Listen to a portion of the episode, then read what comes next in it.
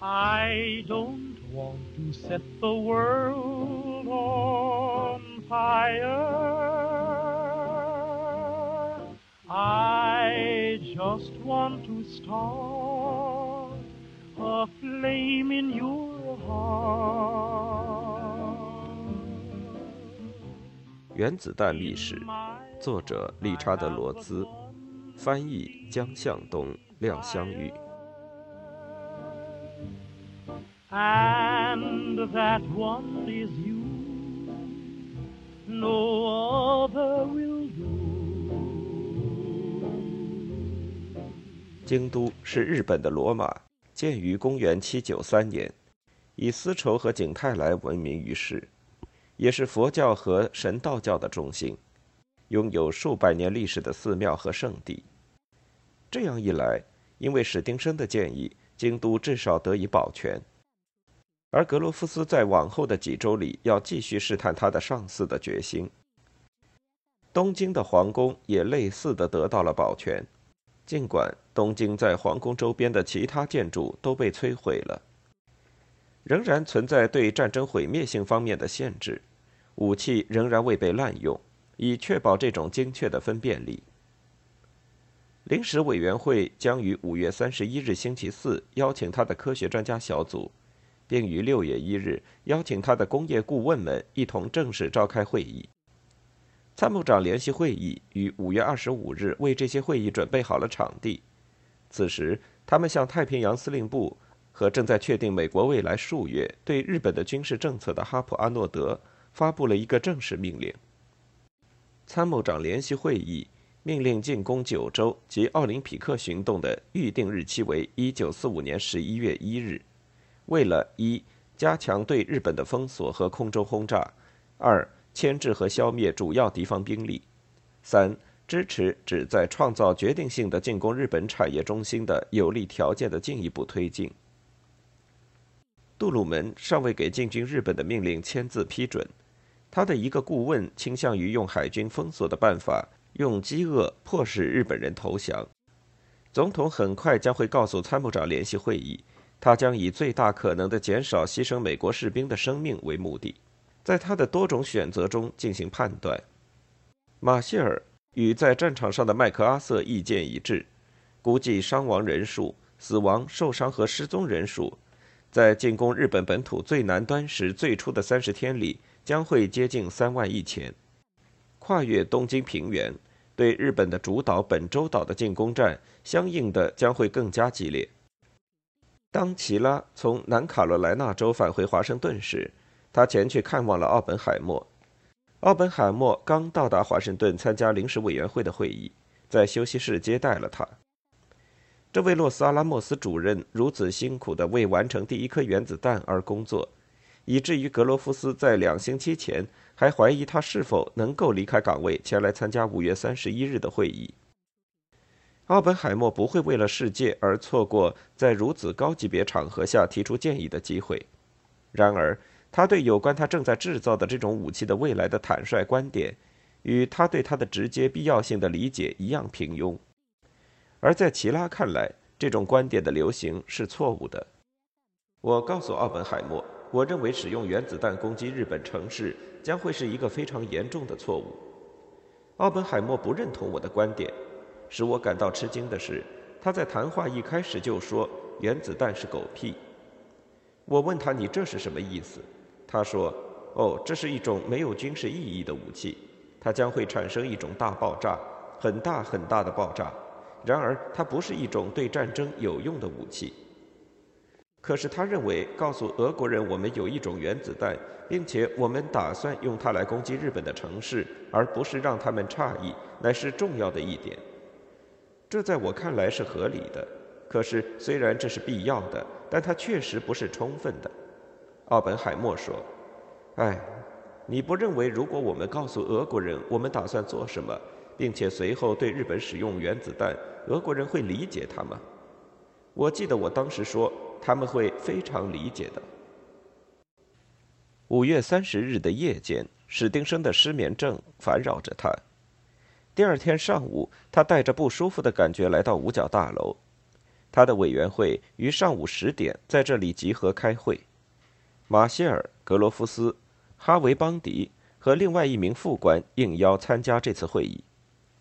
然而，史丁生的注意力集中在四名科学家身上，他们中有三个是诺贝尔桂冠学者。这位年长的国防部长对他们表示了热烈欢迎，对他们的成就表示祝贺，并且设法让他们确信，他和马歇尔懂得。他们劳动的成果并不简单的只是一种放大的军械样品。他准备的手写笔记强调了他对他所持有的原子弹的敬畏之情。一般来说，他不是一个做作的人。S 点幺，它的大小和特征，我们不能只将它看成新式武器。这是发现人和宇宙的关系的一场革命，这是伟大的历史里程碑，如同万有引力。如同哥白尼理论，然而就其对人生的日常事物而言，其效用看来会不断倍增，可能毁灭，也可能完善国际文明，可能做法自闭，也可能带来世界和平。奥本海默感到惊讶，并留下了深刻印象。他在晚年告诉一位来访者说：“当罗斯福去世时，他感到了一种可怕的失落。”部分的是因为我们不能肯定，在华盛顿还有谁会想到将来需要做的事情。此刻，他看到史丁生上校正在努力而且严肃地考虑我们创造的那种东西，以及我们打开的通向未来的那堵墙对人类的意义。尽管奥本海默知道史丁生从未坐下来和尼尔斯·波尔交谈过，然而。这位国防部长看来在用近乎照搬波尔对原子弹的互补性理解的语言说着话。在史丁生说完开场白之后，阿瑟·康普顿对原子核方面的事情做了一番技术回顾，并且下结论说，一个竞争者大约需要六年时间才能赶上美国。柯南特提到热核反应问题，并且问奥本海默，这种更为猛烈的装置将需要多长的酝酿时间。奥本海默估计至少需要三年。这位洛斯阿拉莫斯的主任站起来发言，随后评估了有关爆炸威力。他说：“第一阶段的炸弹指的是像胖子和小男孩那样的粗糙原子弹，爆炸威力可能等价于两千吨到两万吨 TNT。”这是贝特于五月中旬在洛斯阿拉莫斯向目标委员会提出的估计的一个偏高的修正版本。第二阶段武器，奥本海默继续说：“据推测，指的是具有改进内爆系统的先进裂变武器，可能等价于五万吨到十万吨 TNT 的爆炸当量。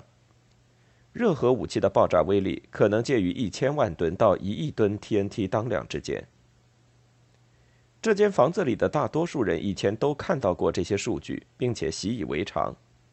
贝尔纳斯显然没有听到过，他们使他极度忧心。当我听到这些科学家们预言这种武器的破坏力时，我感到十分恐惧。我完全能够想象，当其他某些国家拥有这种武器时，会威胁我们国家。现在，这位总统私人代表在等待时机。欧内斯特·劳伦斯一直保持旺盛的精力，他大声地说：“要比其他任何国家了解的更多和做的更多，从而保持领先于世界上其他国家。”它使这个国家的未来方针明朗化，而以前所有会议和商谈的记录都奇怪地对此未做记述。这是一个其设想直接与奥本海默的原子弹是狗屁的深刻见解对立的方针。劳伦斯博士建议，要强有力地实施一项设备扩展计划，同时应该建造一个相当规模的炸弹和材料的库存堆。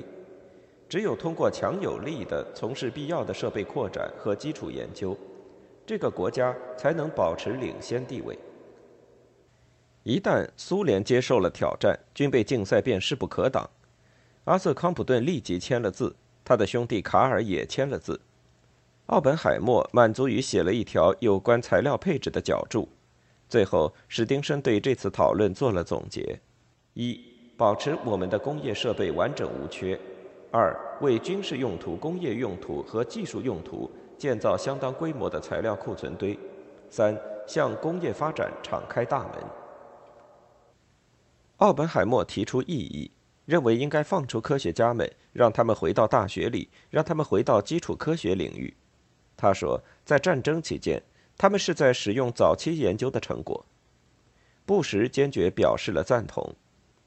临时委员会转到国际控制问题，奥本海默在这一讨论中起着领导作用。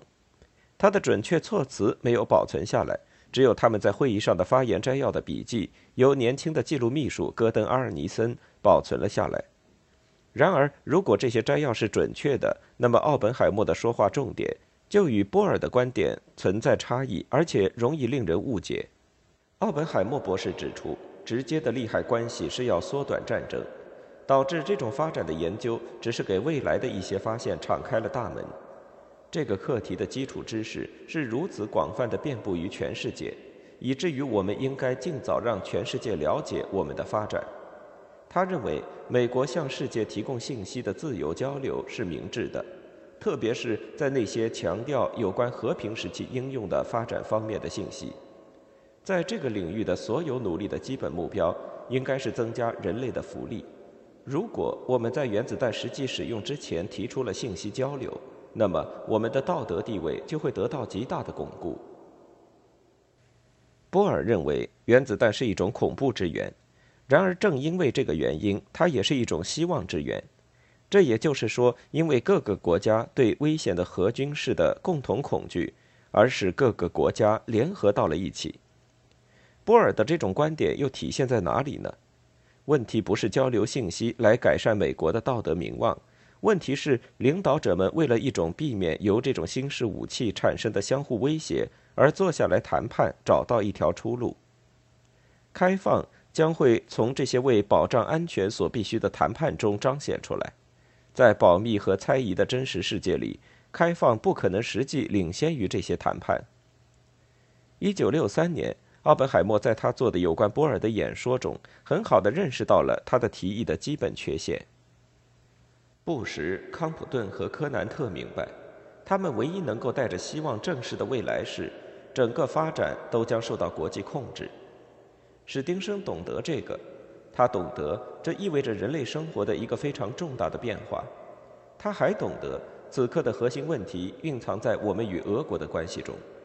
然而存在差异。波尔是为了行动，为了事实而可靠的行动。他认识到，他必须被那些有权利承担责任并且付诸行动的人所采纳。他想改变包运这个问题的整个框架。尽早行动，从而使这个问题会被他改变。他相信政治家，他一再使用这个词语。他并不完全看好委员会，临时委员会就只是一个委员会。他通过任命另一个委员会及科学专家小组才能证明自己。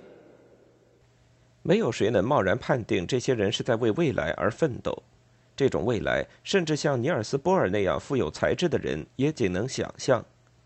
然而，如果说罗伯特·奥本海默曾经有过机会将波尔的情形呈现给那些有权承担责任并且付诸行动的人，那么这天上午他真的就有一个这样的机会。他没有讲这位丹麦人不容怀疑的朴实真理，取而代之的是他说话就像圣经中亚伦在向波尔的摩西说话，而波尔。尽管在华盛顿附近等待，却没有被邀请来这间深色厢板房参加高层决策会议。甚至史丁生都认为奥本海默的建议在误导。他立即提问：在这种国际控制外加科学自由的计划中，作为与极权主义政权相对立的民主政府的地位将会怎样？仿佛开放世界不会给民主国家和集权国家带来任何改变似的。这是由奥本海默的混乱引起的一种混乱，这引起进一步的混乱。国防部长说，他自己觉得民主国家在这场战争中进展得很顺利。布什博士兴奋地认可这种观点。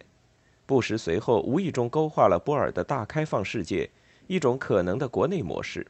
他说：“我们巨大的优势在很大程度上阻碍了我们协同工作和信息自由交流体系的建立。”他很快回到了史丁生讲的长期形式，然而他表示了某些怀疑：如果我们在没有互惠交换的自由竞争环境中，将我们的研究成果和盘交给俄国人的话，我们是否有能力长久地保持领先？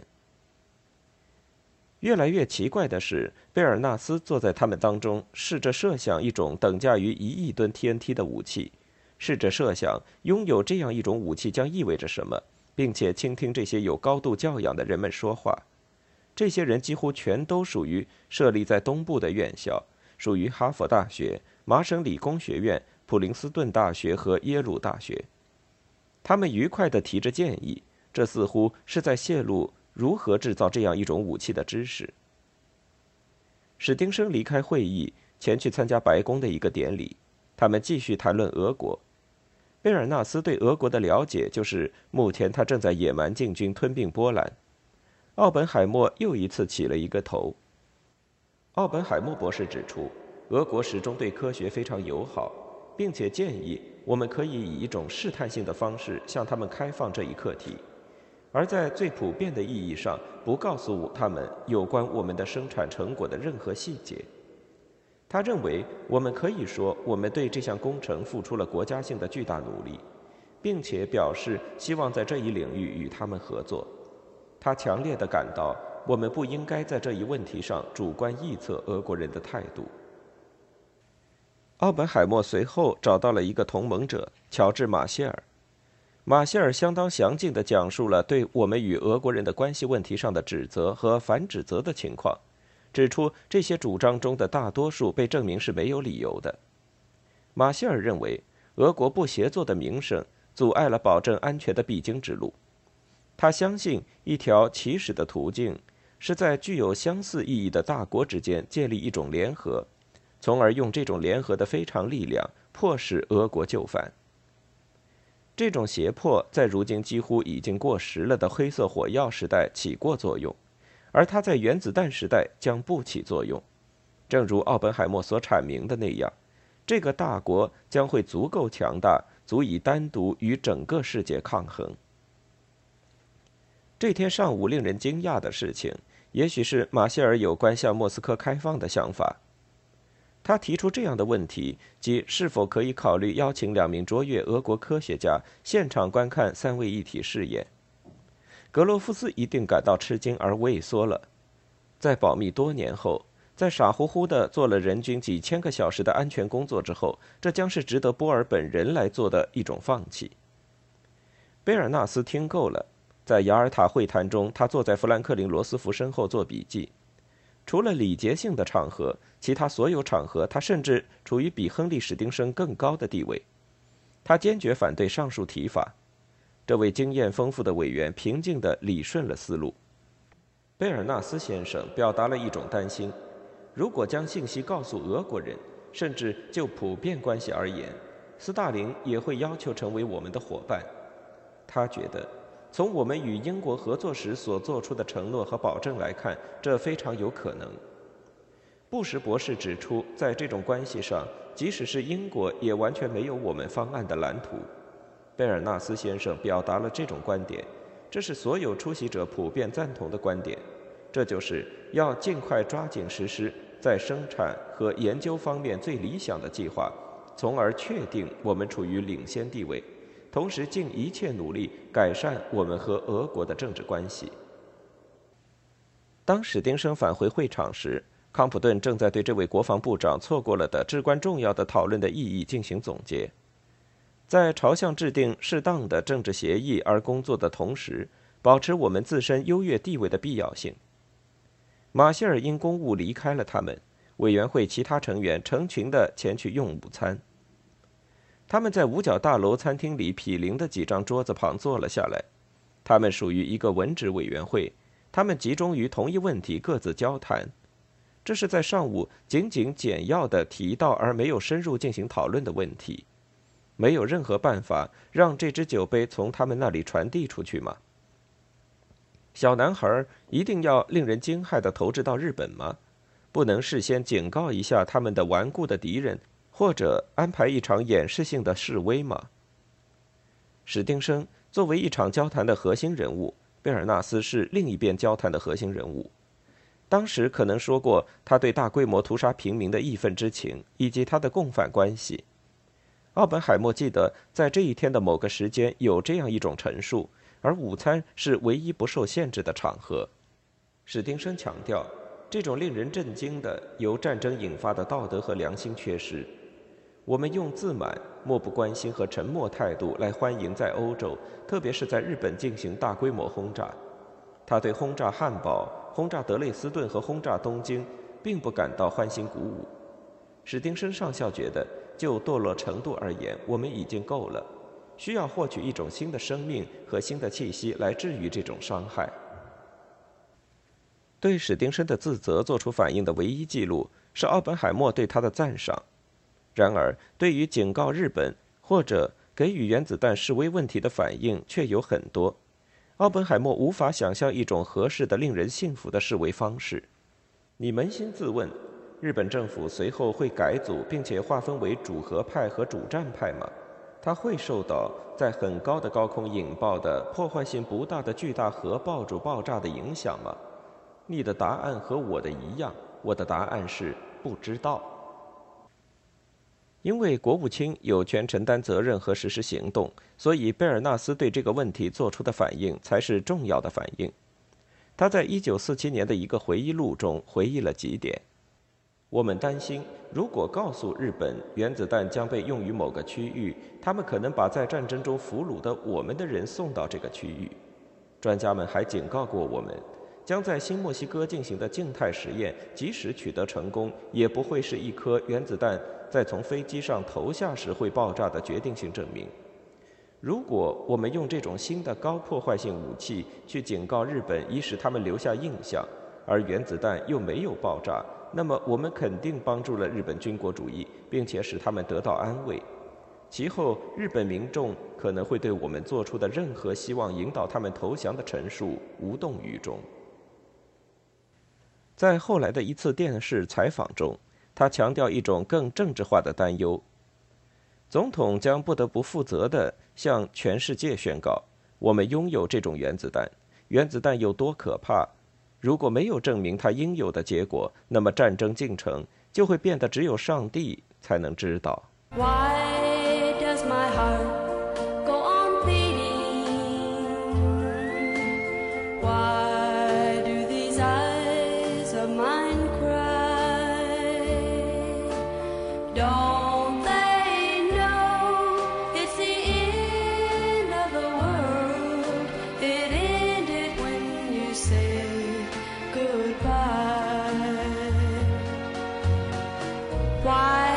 My heart go on beating?